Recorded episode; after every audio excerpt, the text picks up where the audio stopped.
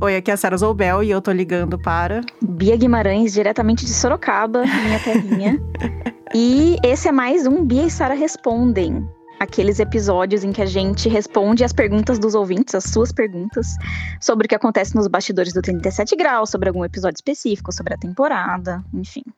Dessa vez o episódio tá um pouquinho diferente, porque a gente gravou o programa ao vivo com os nossos apoiadores do Clube 37. E se você tem interesse em participar de encontros como esse no futuro e se juntar ao clube de quebra, apoiar o nosso trabalho, é só visitar nossa página no Apoia-se, que é apoia.se barra Clube 37. E, inclusive, a gente aí vai continuar juntinho, mesmo no período entre as temporadas, já que a newsletter quinzenal e os encontros continuam.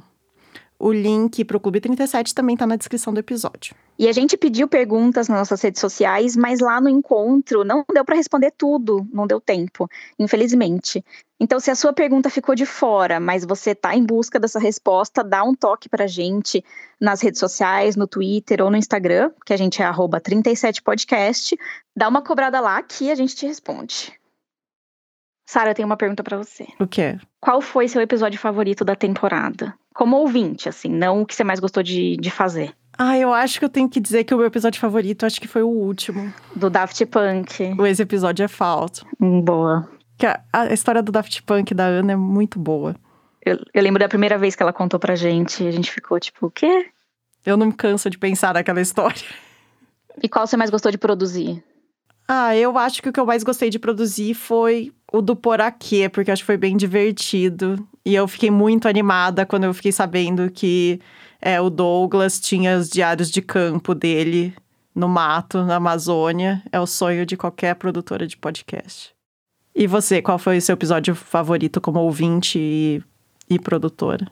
O meu episódio favorito, eu acho que de escutar, é, que eu gostei, foi A Tempestade. Uhum. Eu. A gente é muito crítica, né? Acho que os ouvintes é, podem saber disso, que a gente é muito chata, a gente fica botando defeito. Mas esse foi um episódio que, ouvindo, assim, eu, eu senti prazer escutando. O que não é tão frequente, porque a gente sempre quer fazer alguma coisa diferente e tal, mas esse eu fiquei feliz com ele, ainda penso nele com carinho. E para produzir, eu acho que foi um acidente de memória, porque foi que eu tive que eu fiquei mais tempo produzindo, é um episódio mais longo, né, em duas partes, então foi que teve mais tempo produzindo, fiquei meses nele. E o fato de eu ter buscado assim esse mistério do meu passado é, me botou em contato com pessoas que eu não falava há muito tempo, então eu gostei bastante de produzir ele. É isso. O que você vai ouvir agora é a gravação do encontro que rolou algumas semanas atrás. Então você vai ouvir a voz de diferentes integrantes do nosso clube. Bora começar? Bora. Então tá bom, então vamos lá. Eu sou o Rodrigo Alves, do Rio de Janeiro, faço o podcast Vida de Jornalista, sou muito fã do 37 e, e eu lembro que vocês já falaram de vários pedidos meio inusitados que vocês já fizeram para os entrevistados para garantir a qualidade do áudio, tipo o meu preferido que é o tirar a geladeira da tomada, assim, esse tipo de coisa, né? tirar todas as joias, não ficar esbarrando na mesa e não sei o quê. Eu queria saber se essa temporada, se nessa temporada essa lista foi atualizada, se teve algum bastidor assim de combinação com os entrevistados, ou para não atrapalhar o áudio, ou para qualquer outra coisa que tenha sido, enfim, ou inusitado ou diferente para vocês, se tiveram desafios de áudio nas gravações remotas ou nas presenciais, enfim, para essa temporada. Boa. Pensando. Ah, a Bia teve um certo desafio que eu lembro no, em Taquarituba, não? É, não foi exatamente um, um, talvez um perrengue no sentido do que o Rodrigo tá falando, mas foi o que aconteceu no episódio A Tempestade. Eu e Samuel, meu namorado, pegamos o carro e fomos para Taquarituba, no interior de São Paulo. E chegando lá, eu achei que, pô, ia ter um monte de gente na cidade. Era assim, sábado à tarde. Eu falei, legal, né? Vai ter um monte de gente na cidade, vou gravar, vou andar com o meu gravador, assim, fazendo perguntas para as pessoas sobre, sobre o tornado e vai ser o máximo. Acontece que simplesmente não tinha pessoas na cidade.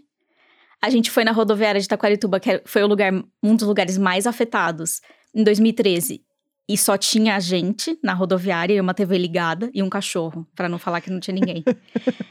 então teve essa coisa de que não foi exatamente um perrengue de áudio, foi, essa foi assim, como gravar um episódio de podcast onde simplesmente não existiam pessoas nessa cidade para falar comigo.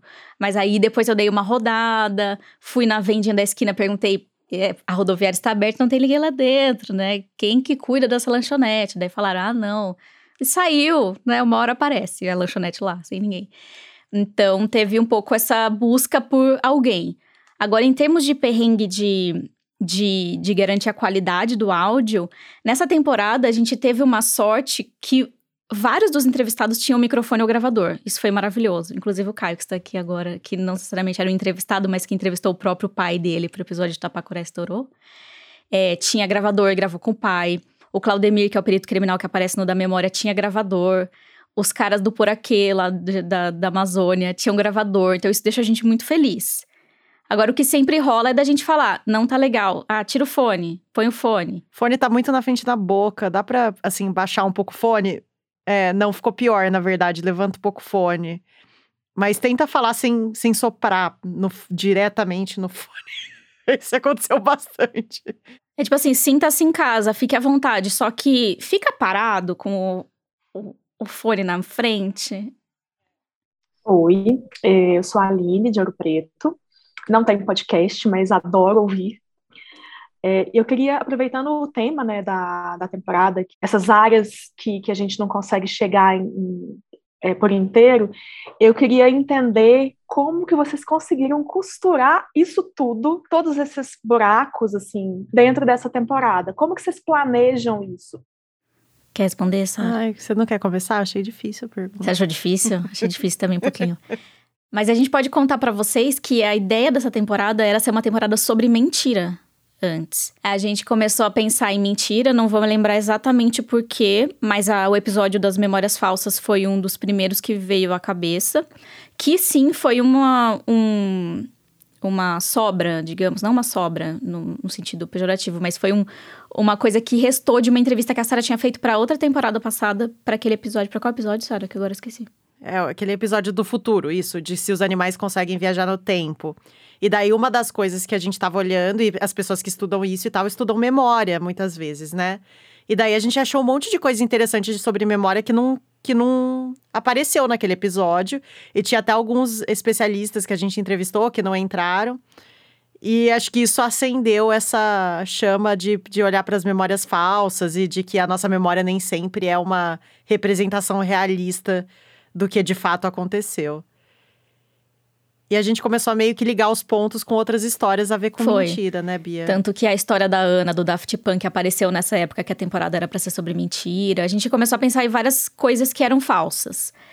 E aí, uma hora a gente percebeu que, que o que a gente queria era mais estar tá na fronteira entre o real e o falso do que necessariamente estar do lado do falso e da mentira. Então a gente falou, ah, por que não brincar que a gente tá nessa esquina incerta e duvidosa que é uma esquina da realidade, né? Que uma esquina que você abre uma porta e tá num lugar num lugar, fecha, abre de novo e você tá em outro. Então a gente foi assim que a gente foi parar nela por conta da mentira. E aí, pro último episódio, a gente resolveu falar: não, já que a gente não fez a temporada sobre mentira, vamos gastar esse último episódio fazendo uma pequena ode à mentira. Que é algo sem, qual a gente, sem a qual a gente não viveria. É, então, mais ou menos foi mais ou menos isso. É sempre uma coisa que começa de um jeito e vai acabando de outro. Então, parecido com os nossos episódios, é o nosso processo, eu acho, um pouco. Oi, eu sou a Flávia. É, eu tenho uma newsletter chamada Fogo Baixo e escrevo sobre gastronomia desde 2013. Vocês sempre falam, né, de algumas coisas que tem que ficar de fora nos episódios. E eu queria saber se vocês têm muita coisa na gaveta que vocês não conseguem encaixar, que dá aquela coisa assim, tipo, ah, eu espero que a gente conte logo essa história, eu espero que a gente desenvolva logo esse tema. Ah, eu acho que sim. Acaba. Tem bastante coisa que, a, que fica na gaveta. E eu acho que algumas coisas a gente dá essa sensação de tipo, ah, vamos deixar. De vamos deixar na gaveta e uma hora essa história vai render. Porque às vezes é uma questão de não estar tá no momento certo, a gente não achou a linha narrativa ou ainda um personagem certo para aquela história. E tem outras que a gente acha muito legal, mas de repente ela não rende um episódio inteiro. Então ela é pequenininha, ela é uma curiosidade. E até foi por isso que a gente começou a newsletter do Clube 37 e também tentar contar as histórias aqui para vocês nos encontros, porque são essas rebarbas assim de historinhas interessantes que a gente acha e não sabia muito bem onde pôr, porque ou a gente tem que fazer uns especiais de episódio curto, que é uma coisa que a gente já considerou fazer, né? Ou a gente tem que pôr em texto, pôr de alguma outra maneira. Eu acho que isso aconteceu com várias dessas historinhas, assim, né? Até tem umas que não foram contadas, que a gente deu um teaser, acho que nas redes sociais ou em algum lugar, mas nem foram contadas. Por exemplo, a do clone do pai da Bia, que a gente pode deixar no, no mistério. Para 2022.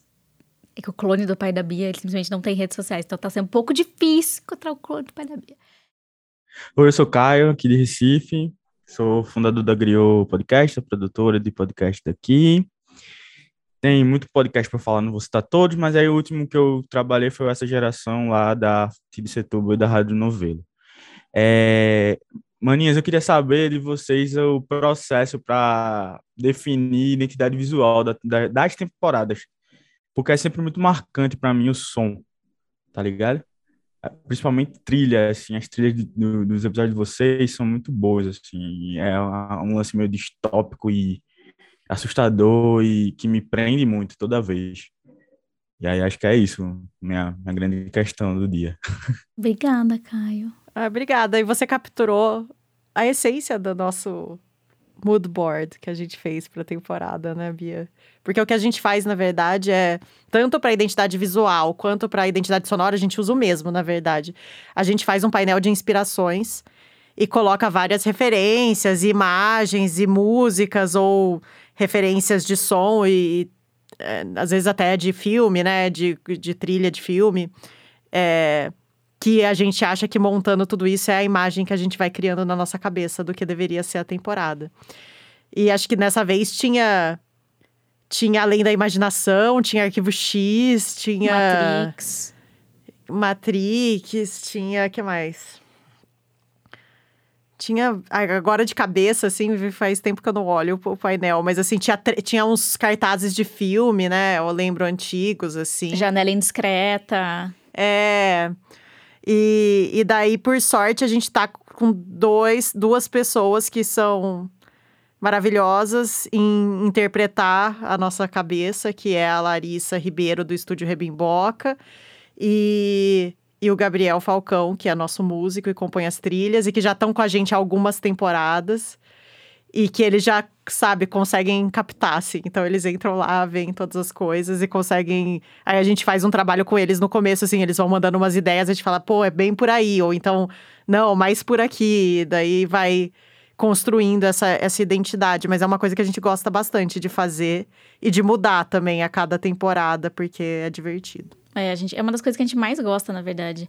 E trabalhar com, com músico e ilustrador é uma coisa, assim, muito doida de quando, como a pessoa lê, assim, que a Sara falou, a pessoa lê somente. Então, por exemplo, as nossas referências para Larissa, do Estúdio Rebimboca, sobre o último episódio, é, o episódio, esse episódio é falso, é, assim, simplesmente ela, ela a ilustração tem um cara grego deitado, sendo que a gente a gente falava, falava do paradoxo do mentiroso para ela no coisa, mas a gente nunca falou de Epimênides, por exemplo. E para mim, aquele cara deitado na ilustração é o Epimênides, com uma cabeça de cobra. então, a pessoa tem uma hora que você meio que pega o jeito para descrever pro outro o que você tá pensando e a pessoa te lê, assim. Isso é uma sensação maravilhosa. Gente, a Ana está aqui. Nossa produtora Ana Pinho, misteriosa. Ela existe. Não é uma voz falsa. Mas como, como misteriosa, Bia, é só minha vida é um grande alívio cômico para essa temporada. Desculpa, Ana. Parabéns, grande estrela. Grande estrela da temporada. Parabéns. Não é culpa nossa se você passa por situações cômicas na sua vida. E na verdade tem até histórias da Ana que estão engavetadas no momento e que um dia podem chegar à superfície. É que ela oferta muitas opções. Mas primeiro se apresenta. Quem, quem é você? Da onde os ouvintes te conhecem? É, os ouvintes me conhecem é, de, da pessoa que espalhou o boato do Daft Punk, imagino que tenha sido, né? Mas, é, fora mentir sem querer, eu também sou produtora dos episódios 37, é, desde a temporada anterior, da quarta. Numa temporada de fake news, qual foi a maior fake news que vocês descobriram? A maior ou a mais? Pode ser a fake news criada durante a temporada? Pode ser a fake news que eu inventei. Conta, Sara, qual fake news que você inventou durante a temporada e que eu praticamente caí? Conte. Eu, por algum motivo, foi involuntário, foi boatos que foi igual a Ana. Ah, eu não queria fazer uma fake news, mas acabei fazendo. Eu pus na minha cabeça que a mãe da Ana trabalhava na New Yorker. E eu não sei de onde veio isso. Eu acho que a Ana às vezes lê a New Yorker e a mãe dela mora nos Estados Unidos. E talvez você tenha me contado que ela assina a New Yorker, ou que ela assina para você a New Yorker. Até agora eu não sei de onde eu liguei esses pontos, mas na minha cabeça eu liguei isso e eu falei: a Ana trabalha, a mãe da Ana trabalha na New Yorker. E isso explica várias coisas sobre a Ana. Por exemplo, ela é muito bem informada. Lógico, a mãe dela trabalha na New Yorker. Tipo, o que, que você espera de uma pessoa cuja mãe trabalha na New Yorker? Certo? Ela vai ser assim, descolada, informada tem o dedo ali no pulso da, dos assuntos mais, mais novos que estão saindo e tal. E eu achava que fazia muito sentido. E aí contou pra mim. E daí eu contei pra Bia. E a Bia falou, uau, nossa, eu não sabia. E daí aí a Bia eventualmente foi falar isso disso com a Ana e descobriu que era uma grande mentira. Não, mas eu lembro da gente no escritório jogando assim no Google. Pinho, New Yorker. New York. Tipo, Deixa eu ler alguma é coisa que a mãe da Ana. Botava e tentava com aspas, né? Writer, Pinho, New Yorker, tentava várias buscas, não tinha ninguém, estranho. Só que eu vou, vou me defender, eu nunca, eu nunca 100% aceitei isso. Eu falava, hum, né, não sabia, mas tipo, estranho a Ana nunca ter, né, falado nada. E aí um dia eu falei pra Ana, eu falei, sua mãe trabalha na New Yorker? aí ela, não. E... Que a Sara tá falando isso por aí. A Sara tá espalhando isso. E aí a Ana me falou: o que me impressiona, eu acho que foi isso que a Ana falou, me corrija, Ana, se eu estiver errada. Você falou assim: o que me impressiona é você estar esse tempo todo achando que minha mãe trabalha na, na New York e nunca terem puxado assunto sobre isso. Eu falei: é verdade. Tava fingindo costume. É, todos os pais dos meus amigos trabalham. Né? Minha mãe trabalha numa empresa de logística. Talvez em algum momento uma revista da New Yorker passe pela esteira da empresa dela. Não é mais do que isso, a conexão eu desconheço. Boatos que. Mais perguntas. Aline, você estava com um caderninho, você tem perguntas anotadas?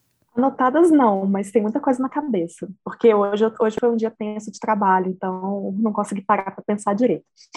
É, eu estava pensando aqui, enquanto vocês falavam, né, e a Ana também, é, se já é possível, nós que estamos aqui, termos um spoiler da próxima temporada do 37. Hum. O que podemos dizer? Ninguém tá ouvindo, gente. É só a gente. Ah. Acho que a gente pode dizer que vai ser uma série especial produzida em parceria com um veículo que vocês provavelmente conhecem. A New York. Isso. A mãe da Nossa. Ana arranjou um esquema. Vai chamar 37 Degrees. e vai ser uma temporada especial.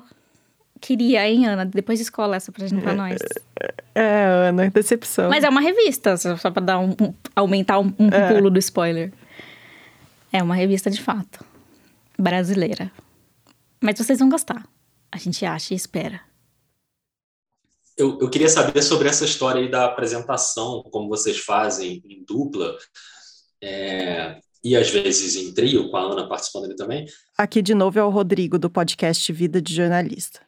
Mas é uma apresentação meio em camadas, né? Acho que já tinha rolado isso um pouco na última temporada, mas essa temporada eu tive a impressão de que vocês fizeram mais, de, de ter momentos diferentes de apresentação. Então tem tem episódios que a Bia está apresentando, aí a Sara apresenta, e tem, tem momentos que vocês duas estão falando juntas numa externa, né? Se elas foram gravar em algum lugar e estão falando, mas cada vez mais tem rolado essa conversa de vocês sobre o episódio durante o episódio.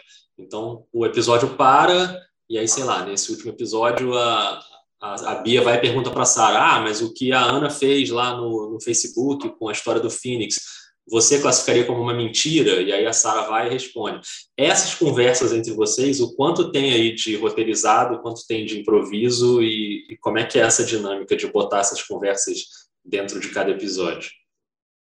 É, ó, é, isso é uma inspiração, assim, eu acho que muito clara pra gente, que é uma inspiração que a gente que veio do Radiolab, assim, de, de, de anos de escuta de Radiolab, que faz muito isso, a gente gosta bastante.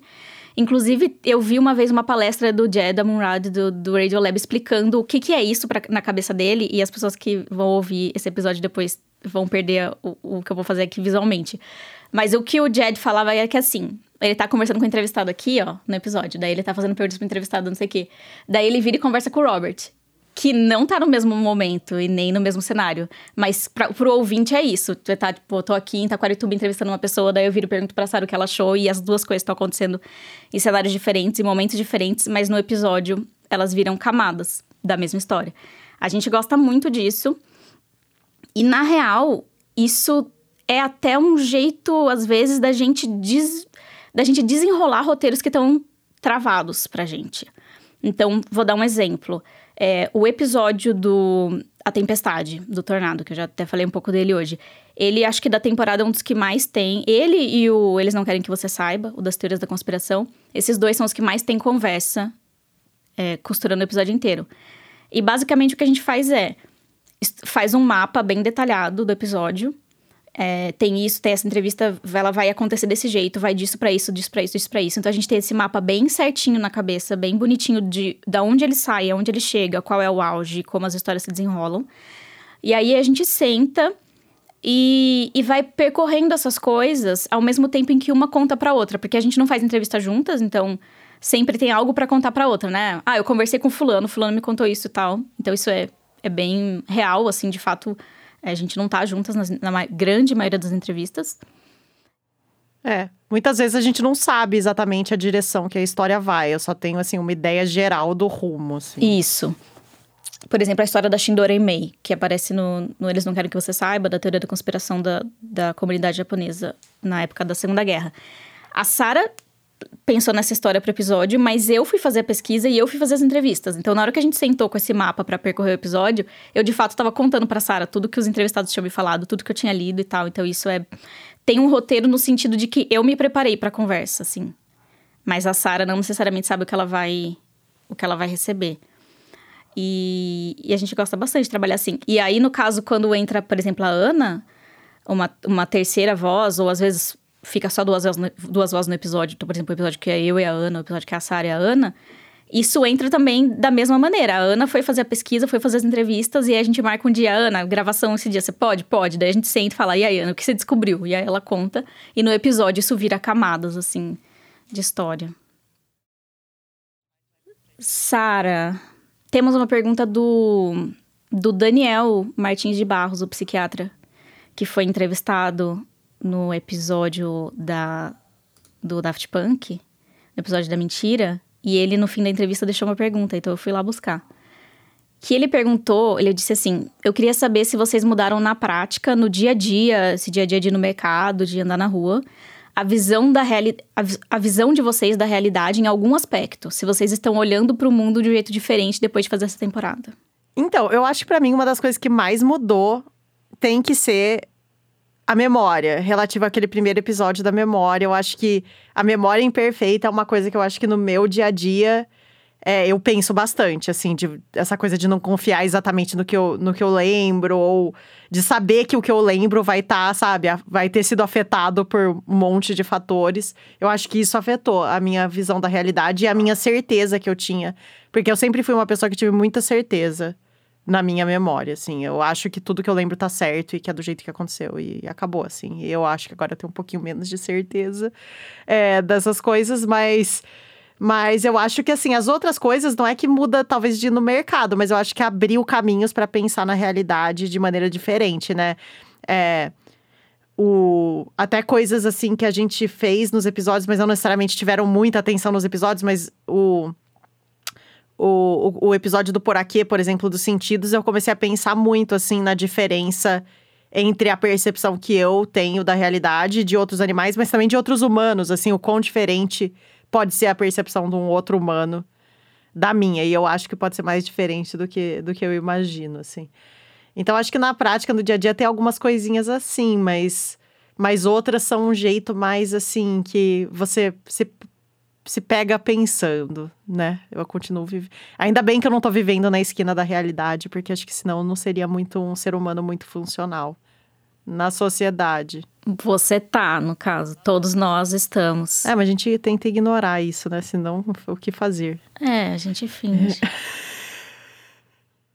Alguns de vocês, em algum dos nossos episódios da temporada, percebeu que tava que começou a pensar de um outro jeito sobre uma coisa que já estava presente, assim? Esse episódio da memória eu utilizo assim, já joguei vários assuntos, em várias conversas. A minha mãe, ela está entrando num grau de senilidade, algum tipo de demência que ela está muito esquecida. Então a gente e aí a gente traz esse assunto e eu sou muito esquecida, sem estar na verdade ainda nesses pontos. Então eu trago esse essa, esse episódio da memória muito por saber que tem muitas memórias minhas, principalmente de infância, que eu não sei se são reais ou se são fruto do registro da minha mãe me contando, por exemplo. E aí, quando eu vou questioná-la, a história sai diferente, e aí a minha irmã também. Então, a gente está reescrevendo o nosso, nosso livro de memória de infância a partir desse episódio, assim, tá? Foi sensacional, assim. Ai, obrigada, Ana. Aproveitando que você falou pela primeira vez hoje, se apresente, porque acho que todo mundo aqui, quando fez pergunta, diga quem você é. Então, gente, eu sou Ana Terra, falo aqui de Recife, do podcast Chá com a Impostura. E foi uma das entrevistadas no episódio Tapacurá Estourou. E que eu já emendo, porque a gente recebeu uma pergunta da Natalie Wood no Instagram, que ela perguntou: Quero saber como vocês ficam sabendo dessas histórias. Tapacurá mesmo eu nunca tinha ouvido falar. Nathalie disse. E a gente ficou sabendo dessa história porque a gente postou no, nas nossas redes sociais, no Twitter e no Instagram, 37podcast, se alguém tinha. É, lembrava de alguma história, eu não vou lembrar exatamente a pergunta, mas que era um boato de cidade, né? Tem algum boato na sua cidade, alguma história da sua cidade. E aí você respondeu, né, Ana? É, Recife é o boato é o, é o, patrimônio imaterial da nossa cidade, porque a gente tem tanto a história do, de Tapacurá que surgiu como um boato, tem versão 1.0, 2.0 com mais de 30 anos de diferença, e a gente tem as lendas de Recife também, então a, a, as lendas são muito fortes, assim, que não deixam de ser uma espécie de boato também, né? Então a gente tem várias lendas de terror, tem a parte de Recife assombrado, a gente tem uma, uma praça na cidade que ela é nomeada por uma assombração, assim, que é a Chora Menino. Enfim, a gente tem Recife tem muitas lendas e muitos boatos, e eu acho sensacional. e aí foi um prazer poder participar dessa história de, de Tapacurá, foi uma honra. Ah, obrigada, a gente que agradece a ideia de pauta e a participação. Uhum. Então, a Marian Oliveira, arroba Marian Oliveira, Oliveira arroba Marian Oliveira, é, perguntou: depois que publicaram a parte 1 e 2 do episódio Um Acidente de Memória, apareceram novas informações sobre o acidente de carro, curiosas sobre a pós-produção e repercussão. Então, mais informações sobre o acidente em si, eu acho que eu não descobri. Inclusive, no dia seguinte que a gente lançou o Claudemir, que foi. Nossa, também tá uma cachorrada muito louca aqui, o que é muito inédito. Eu não sei o que está acontecendo. É, o Claudemir, que foi o perito que, que foi entrevistado no episódio, ele até. Quando ele falou, ah, eu ouvi o episódio e tal. Se você quiser continuar buscando, você me avise e tal. Só que na correria da temporada, obviamente, deixei o Claudemir. Agradeci o Claudemir e não levei informações novas pra gente continuar buscando. Mas o que eu percebi é que pessoas ao meu redor que ouviram o episódio, me conhecem e ouviram o episódio, vieram me falar assim: é, Ah, eu achava que sua cicatriz na testa era porque você caiu numa festa. Ah, eu achava que. Minha mãe, por exemplo. Ah, eu lembrava que o cara que bateu no seu carro foi te ver no hospital. tipo, não, o cara que não, nunca foi me ver no hospital. É, então, esse tipo de coisa, assim, as pessoas vieram me falar. E outra coisa legal é que eu comecei a retomar contato com gente daquela época que há 11 anos aí não falava. Então, gente da República que eu morava, gente que eu entrevistei pro episódio. É, e aí as pessoas descobriram 37 graus e gostaram de, se, de ver aquela história contada lá, porque também tinham alguma lembrança daquilo. Então, descobri alguma coisa sobre o acidente, não exatamente, mas mais sobre o que as pessoas ao meu redor lembravam disso que aconteceu comigo. Isso foi, foi interessante. Ah, essa aqui já, a gente já respondeu. É, o Lucas Brasileiro, arroba Lucas Brasileiro, perguntou uma pergunta que acho que talvez a gente já tenha falado em algumas entrevistas, algumas coisas, mas no, no Bi Sara Respondem já não lembro se a gente falou sobre isso, mas eu questiono a minha amiga Sara Zobel. Vou fazer duas em uma, daí você junta, Sara. Por que chama 37 graus e como a gente se conheceu? Tá. É, o podcast chama 37 graus porque 37 graus é a temperatura média do corpo humano. E vocês podem falar, ah, mas eu li em algum lugar que agora é 36,8, enfim. Eu não ligo para isso, porque a gente vai se atrelar à temperatura raiz do corpo humano, que é 37 graus. É, a não ser que baixe para 36, daí a gente de fato arredonda. É, talvez. Se um dia esse dia chegar, a gente reconsidera o nome do podcast. Mas Isso. 37 graus é a temperatura média do corpo humano. E, e é um nome que une as coisas que a gente queria fazer, que é contar histórias humanas e contar histórias com pé na ciência. Então, toda ciência é feita por humanos, então toda ciência é feita a 37 graus. E como a gente se conheceu, eu e a Bia estávamos no mesmo lugar na Unicamp, que é o LabJOR, o Laboratório de Estudos Avançados em Jornalismo. Eu estava fazendo uma especialização em jornalismo científico e a Bia fazia mestrado em divulgação científica e cultural. E a gente se encontrou trabalhando num podcast que era feito lá no LabJOR, que chama Oxigênio. E, e depois de fazer alguns episódios do Oxigênio juntas, é, eu estava com a ideia de criar, acho que o podcast já veio um pouco com o nome. o 37 graus. Chegou para mim com nome e logo. A Bia aprovou, assim. É, mas for, trabalhando juntas, a gente viu que a gente queria fazer uma coisa nossa e uma coisa um pouco diferente. E daí foi aí que começou o 37 graus. Isso, isso foi. A gente se conheceu, acho que em 2017 ou 2018. Não, a gente conheceu em 2017 e lançou 37 graus em 2018. O Lucas também perguntou se a gente tem uma dica para quem quer trabalhar no podcast. E se você ainda não sabe disso, você pode ficar sabendo agora, que é eu e a Bia mantemos um outro site que chama, ou mantemos um site que chama Cochicho e que está no cochicho.org e que é um site que tem artigos, é, reviews, é, listas de equipamento, entrevistas com produtores e um monte de dicas para quem quer trabalhar com podcasts e com um foco especial em podcasts narrativos. E também vou fazer um, um merchan por procuração, que é falar que o Rodrigo Alves, do Vida de Jornalista, faz um curso é, com várias turmas. O Rodrigo está se coçando porque a, a, a, lista de espera é muito grande, tá, gente? Eu já vou avisando. Mas é um, mas é um dos, dos principais cursos do Brasil. Você quer, quer dizer alguma palavra a respeito, Rodrigo? Eu quero dizer que eu falo do cochicho o curso inteiro, assim. Impressionante. Eu fico o tempo inteiro mandando links de artigos do cochicho. É esse o objetivo do cochicho. O objetivo é, do cochicho é, sempre que alguém vai fazer alguma pergunta pra gente, a gente responde com um link. Esse é o objetivo do cochicho. É. A pessoa vê se sabe alguma é, coisa. É, Tem esse link aqui pra você. E esse foi o fim do nosso encontro, que foi muito divertido. Oficialmente, o final da nossa quinta temporada, o final do nosso ano. E a gente agradece muito pela companhia. Tomara que você tenha gostado dos episódios que a gente fez em 2021. Lembrando que tem várias maneiras de você ajudar o 37 Graus a crescer. E uma delas, muito fácil e gratuita, é contando sobre a gente para os seus amigos ou comentando sobre algum episódio nas suas redes sociais. Isso ajuda a gente a chegar a mais pessoas. E a gente agradece muito se você puder fazer isso. E se você quiser participar de encontros como esse, considere se juntar ao Clube 37 no Apoia-se. De novo, é apoia.se barra Clube 37 e o link também está na descrição do episódio. E, como sempre, a gente não pode deixar de lembrar que o 37 Graus é financiado em parte pelo Instituto Serra Pilheira, que apoia a ciência e a divulgação científica no Brasil. Até o ano que vem, pessoal. Boas festas. É, fe é, é cafona falar boas festas para as pessoas? Boa comilança? Eu acho normal boas festas, né? Engloba todo tipo de festa, mas é um pouco cafona. Mas o que, que não é cafona no fim do ano? É, exatamente, o fim do ano é cafona. Então vamos que vamos. Boa... Bia e Sara desejam boas festas. Vamos abraçar o cafona.